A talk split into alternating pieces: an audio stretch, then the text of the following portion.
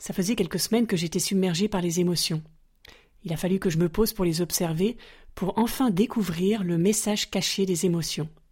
C'est le thème que je vous propose d'aborder aujourd'hui dans ce nouvel épisode. Bonjour à tous et bienvenue sur le podcast Explore la vie qui t'aide à te révéler.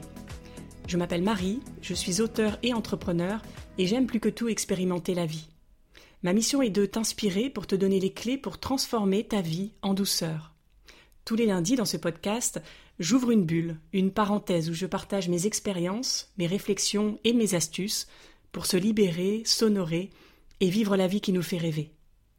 Si ce podcast te plaît, soutiens-le en le partageant et en le notant, ça lui permettra d'inspirer un maximum de personnes. Merci pour lui. Et c'est parti pour l'exploration.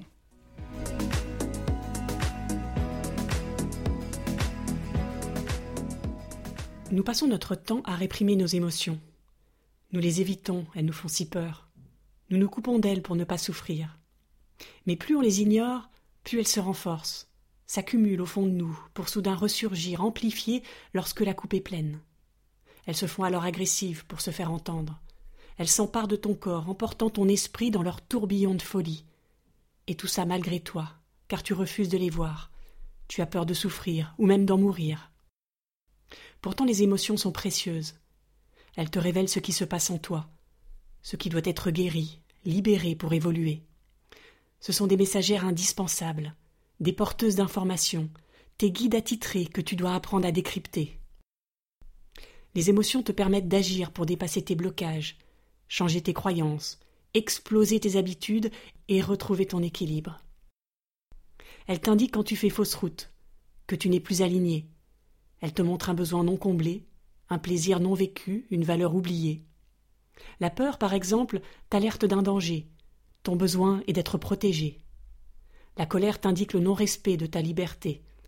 Ton besoin est d'être respecté. La tristesse est quant à elle liée à la perte. Ton besoin est d'être consolé.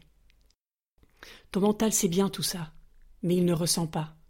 Et ton corps, lui, n'a pas accès à tes émotions car tu le lui interdis. Pour qu'une résistance passe, il faut que ton corps la vive intensément, que tes cellules la vibrent, que tes tripes la dévorent. Alors plonge dans ta vague émotionnelle, traverse ta tempête, pleure, crie, tremble, vomis s'il le faut, tout plutôt que d'ignorer ce qui se passe en toi. Ça va te remuer, oui. Tu vas peut-être toucher le fond, oui, mais tu ne vas pas en mourir. Tu es bien plus forte que tes émotions. Ouvre-leur la porte. Laisse-les te traverser comme l'arbre laisse passer le vent à travers ses feuilles. Quand vas-tu commencer à enfin les écouter? Essaye ces six étapes. Reconnais, nomme et ressens ton émotion. Numéro 2. Instaure un dialogue avec elle. Qu'est-ce qui se passe en toi à ce moment-là? Numéro 3. Comprends son message. De quoi as-tu besoin pour te sentir mieux? Numéro 4. Nourris ton besoin. Quelle action peux-tu engager maintenant pour t'apporter ce dont tu as besoin? Numéro 5. Si tu le souhaites, exprime ce besoin aux autres pour marquer tes limites. Et ensuite, passe à l'action.